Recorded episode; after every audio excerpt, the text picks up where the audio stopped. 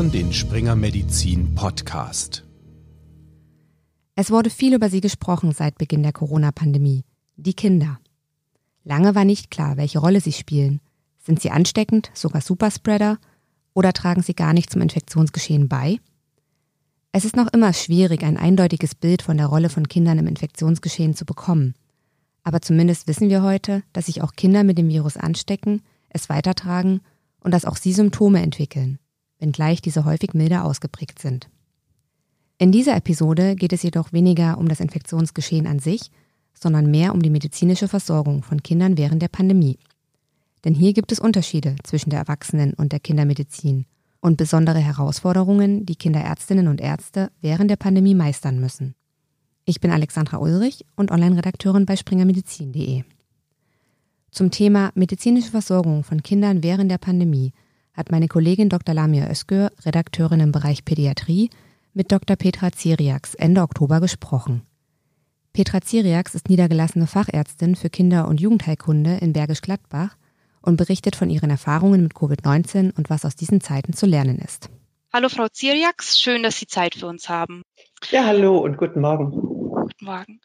Frau Ziriaks, nicht immer muss es ja auch gleich Covid-19 sein, wenn ein Kind hustet und gerade im Winter ist das ja nichts Ungewöhnliches. Dennoch heißt es ja vielfach oder hieß es bislang auch vielfach, man solle bei den ersten Symptomen eines Atemwegsinfekts ähm, direkt auch auf Corona testen. Und das mag bei Erwachsenen ja noch einigermaßen machbar sein, aber bei Kindern kann das kann man da relativ schnell an Probleme stoßen. Ähm, wie ist das momentan? Gibt es äh, kinderspezifische Vorgaben mittlerweile oder haben Sie das Gefühl, dass da noch einiges fehlt? Also es gibt keine kinderspezifischen Vorgaben und die jetzige Empfehlung des RKIs war ja, dass ähm, Symptom, dass Patienten mit Symptomen äh, von Atemwegsinfekten jeglicher Schwere getestet werden sollen. Das kann man sich vorstellen, äh, natürlich für Erwachsene, äh, für Kinder sieht die Situation, die ja sehr, sehr häufig Virusinfekte und Schnupfen haben, natürlich etwas anders aus. Ähm, ich glaube, man muss die Empfehlung auch nochmal ähm, sich ansehen in den unterschiedlichen Phasen der Pandemie. Als nach dem Lockdown die Schulen und Kindergärten wieder geöffnet worden sind, wusste man ja noch überhaupt nicht, ähm, welche Rolle die Kinder überhaupt als Überträger der Viren in der Pandemie spielen.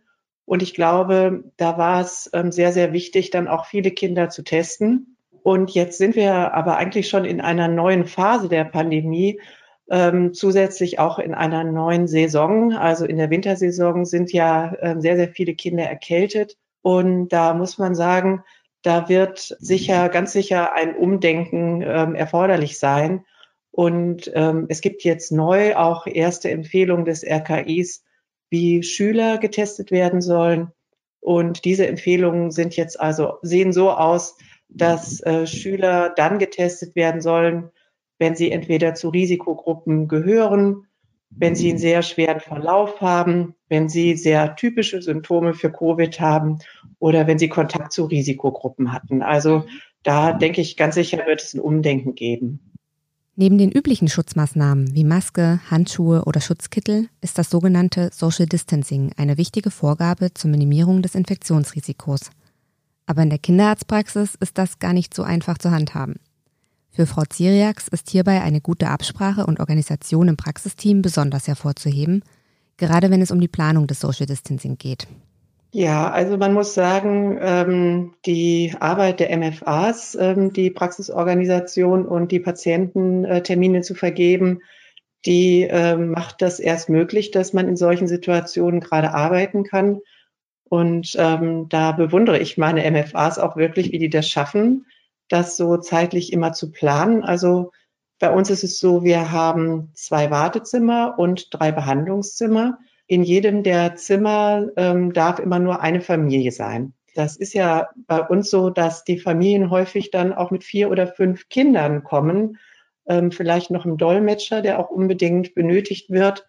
Und da können die Kinderärzte jetzt nicht sagen, ja, da darf der Vater nicht kommen, denn der wird zum Beispiel manchmal dann auch ähm, benötigt, um die ganzen Kinder mitzubetreuen. Also das heißt, in unseren fünf Zimmern ist jeweils äh, nur eine Familie und die darf sich auch nicht im Flur begegnen. Das bedeutet, wenn ich jetzt ähm, ein Kind untersucht habe und ähm, zum Beispiel sage, das braucht ein Logopädie-Rezept, dann informiere ich die Helferin, ähm, bevor ich das Zimmer verlasse darüber, damit das schon vorbereitet werden kann und damit die Familien ähm, jetzt nicht länger an der Anmeldung stehen müssen. Wenn an der Anmeldung in der Zwischenzeit jemand steht, dann sagen wir den Leuten, sie müssen so lange in dem Zimmer bleiben, bis der Flur wieder frei ist. Und so können wir eigentlich gewährleisten, dass weder Personen unterschiedlicher Familien sich im Wartezimmer noch im Flur treffen. Ich habe den Eindruck, dass die Eltern dafür sehr dankbar sind und sich da auch gut einfinden können. Was es sonst noch zu meistern gab, neben den allgemeinen Bestimmungen, die eingehalten werden müssen, wollte Lamia von Dr. Ziriax ebenfalls wissen und hat nachgefragt, ob sie denn häufiger Krankschreibungen für Eltern ausstellt, deren Kinder krank sind und nicht in die Schule bzw. Kita dürfen. Ja, also die Krankschreibung für die Eltern, die notwendigen, die haben zugenommen. Denn die Kindergärten äh, oder Schulen schicken die Kinder ja aktuell schon bei leichtem Schnupfen nach Hause. Und äh, wenn man sich dann vorstellt, dass man zwei berufstätige Elternpaare hat, dann ähm, ist es natürlich häufig für die Eltern sehr schwer zu organisieren. Normalerweise würden sie wegen Schnupfens jetzt gar nicht in die Praxis kommen, aber Jetzt mussten sie in die Praxis kommen, ähm, um diese Krankenschreibung ähm, zu erhalten. Ich sage mussten, denn das hat sich seit einer Woche auch geändert. Ähm, seit einer Woche dürfen diese Krankschreibungen auch wieder telefonisch erfolgen und das begrüße ich wirklich sehr. Prima. Ähm, einheitlich in ganz Deutschland oder ist das von Bundesland ja. zu Bundesland verschieden? Mhm. Nein, einheitlich. Super. Das ist eine große Erleichterung, könnte ich mir vorstellen. Ähm, Auf jeden Fall. Welche bürokratischen Herausforderungen sind durch Corona hinzugekommen? Also Stichwort Abrechnung, Honorierungen? Die Frage, welche Ziffer man wo ansetzen muss, ähm, das ist schon ähm, ein bisschen komplizierter geworden. Um ein Beispiel zu nennen, ähm, die Abstrichziffer bei einem erkrankten Kind ist die 02404, die Abstrichziffer bei einem ähm, Patienten, der nach Warn-App ähm, kommt zum Abstrich, die ist die 02402a. Also jetzt nur mal so als kurzes Beispiel, da gibt es viele detaillierte Regelungen und auch die äh, Informationsblätter, die für die Patienten mitgegeben werden, die Überweisungen, die ähm, ausgestellt werden müssen fürs Labor. Das sind alles so bürokratische Dinge, die auf jeden Fall zugenommen haben. Der Drucker steht nicht mehr still. und ja, das ist so. Viel Kreativität, Anpassungen, Organisation, also viel Zusatzaufwand. Lamia wollte wissen, ob das denn genügend honoriert wird. Frau Ziriax sieht das differenziert. Ich fand zum Beispiel jetzt zu Beginn der Pandemie nicht in Ordnung, dass ähm, das Durchführen der Abstriche, was ja unter großem Aufwand erfolgt, ähm, dass das nicht zusätzlich honoriert wird. Und äh, ich ähm, beobachte aber, dass es ähm, da ähm, schon auch Dinge gibt, die äh, im Laufe der Pandemie auch nachgebessert werden. Inzwischen haben wir auch schon eine Ziffer, die den Abstrich dann auch honoriert.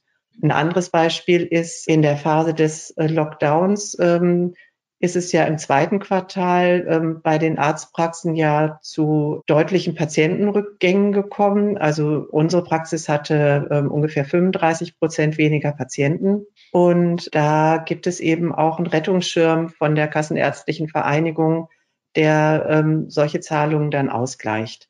Und insofern denke ich, gibt es schon Probleme. Ähm, und ich habe aber schon den Eindruck auch, dass äh, versucht wird, die Probleme ähm, zu bewältigen und zu lösen.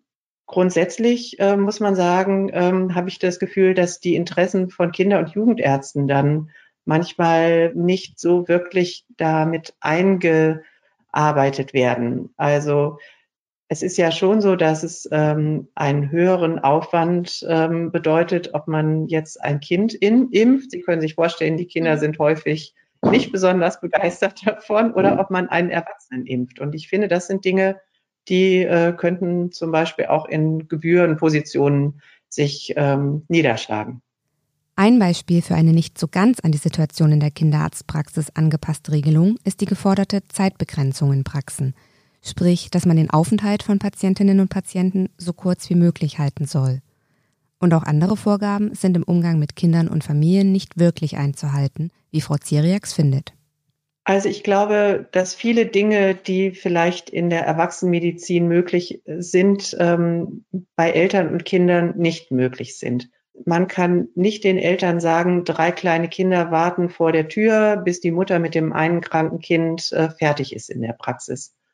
Und man kann auch nicht sagen, also das muss jetzt alles innerhalb von fünf Minuten gehen, ähm, damit äh, der Kontakt äh, möglichst kurz ist. Also das lässt sich ähm, im Umgang mit den Eltern und den Kindern nicht leben. Und das bedeutet, ähm, wir sind jederzeit darauf vorbereitet durch das Tragen der Masken, dass da vielleicht ein infektiöser Patient sitzen könnte. Aber wir begrenzen weder den Zugang ähm, noch die Dauer der Zeit, in der die Patienten in der Praxis sind. Das lässt sich mit den Familien nicht machen. Und das finde ich auch, das fände ich jetzt auch nicht äh, zielführend. Klar. Haben Sie dann das Gefühl, dass ähm, auch hier kinderspezifische Vorgaben fehlen, wenn irgendwelche Pandemiepläne oder Pandemievorgaben ähm, veröffentlicht werden? Ja, das ist vielleicht ein ganz gutes Beispiel, dass man zwar bei Erwachsenen dann sagen kann, ja, geht alle nur alleine in die Praxis. Das kann man bei Familien mit kleinen Kindern eben nicht tun. Da war warten keine vier- und fünfjährigen Kinder vor der Bäckerei, bis die Mama mit dem Säugling fertig ist. Das äh, lässt sich nicht machen. Die Versorgung von Kindern und die Organisation der Familien ist gar nicht so einfach und eben doch eine ganz andere als die in der Erwachsenenmedizin. Jetzt haben wir relativ viel über Vorgaben und Umsetzbarkeit gesprochen. Doch wie gehen eigentlich Familien und Kinder mit der Situation um? Wie stehen sie zur Maskenpflicht und welche Folgen für die Gesundheit der Kinder konnte Frau Ziriax beobachten? Lamia hat auch das nachgefragt. In den Medien sind ja auch gerade diese Maskengegner-Demos sehr präsent. Und im Internet kursieren viele alternative Fakten dazu, wie gefährlich Masken für Kinder angeblich sein könnten. Ähm, haben Sie bei Ihnen in der Praxis Eltern, die sich davon beeindrucken lassen?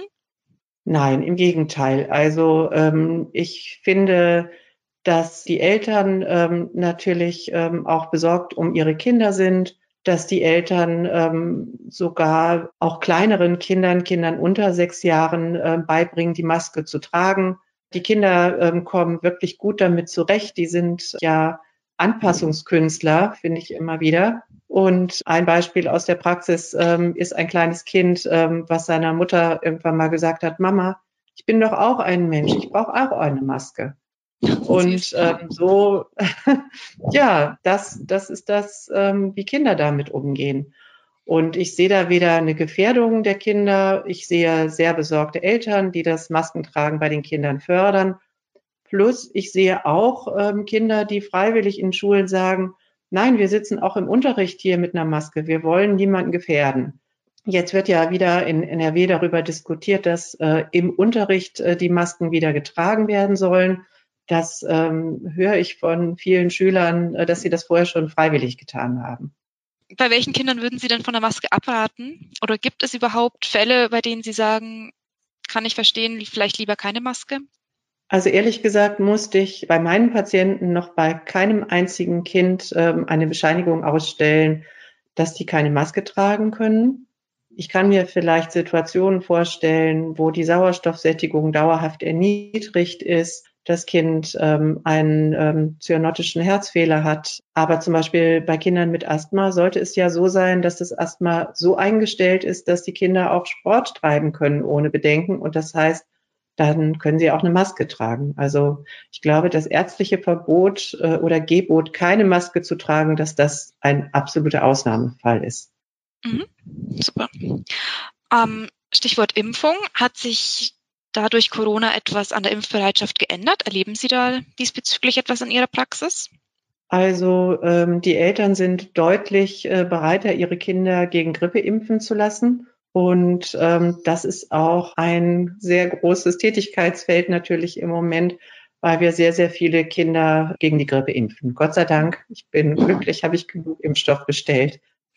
Ähm, es wurde ja in einigen Studien mittlerweile auch gezeigt, dass es zu psycho äh, psychischen Symptomen bei Kindern gekommen ist im Lockdown und auch das Übergewicht, steigender Medienkonsum und zu wenig Sport ein Problem waren.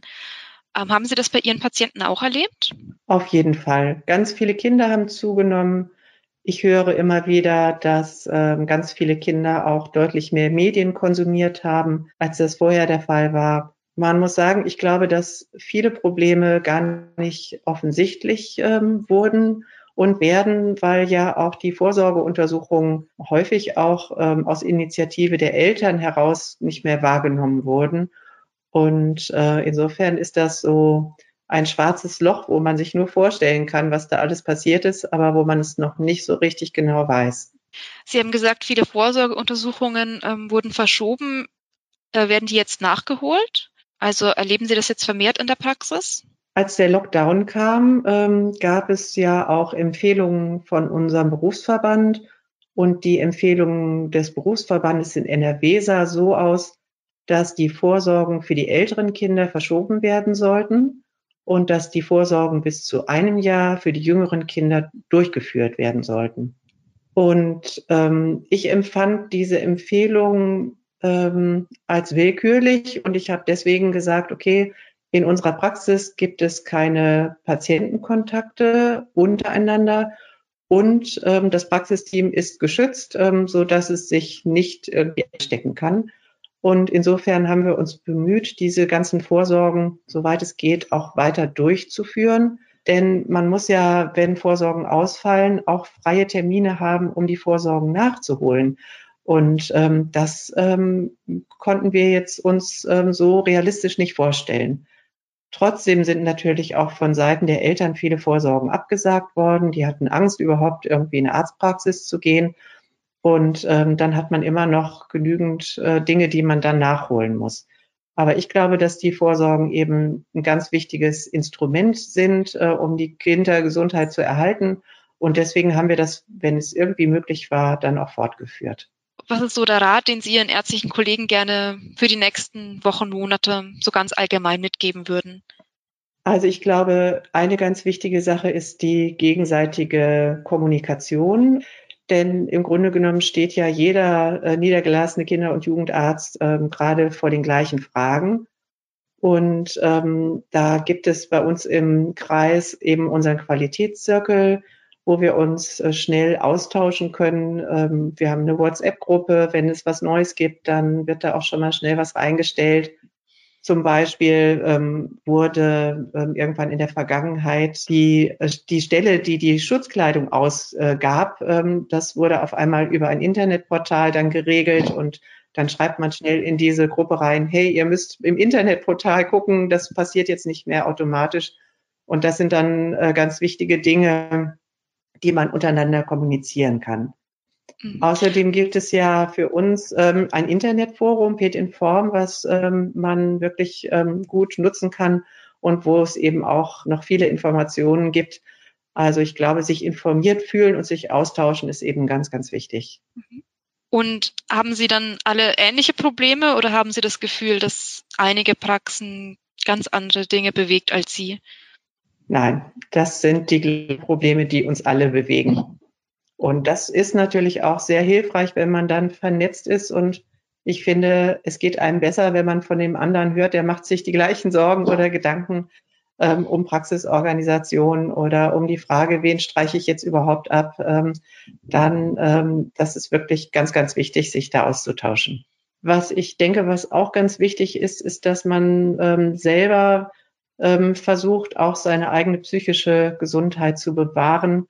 Und ähm, ich glaube, das ist ganz wichtig, dass man neben der Praxis noch andere Interessen hat, äh, bei denen man nicht ähm, gerade an Pandemie und Corona denkt.